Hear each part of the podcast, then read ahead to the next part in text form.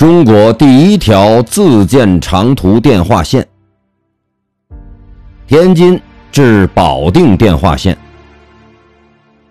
一八八四年，清光绪十年，直隶总督李鸿章架设了自总督行馆到今海关、北塘、大沽、保定等处的电话线。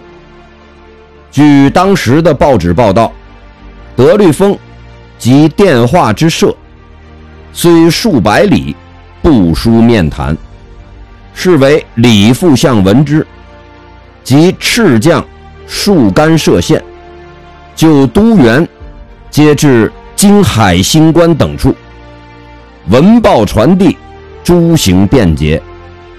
遂又通至北塘唐元浦统领营中。大姑罗协富荣荣光署内，现有丈量地段，将以力接至保定府城矣。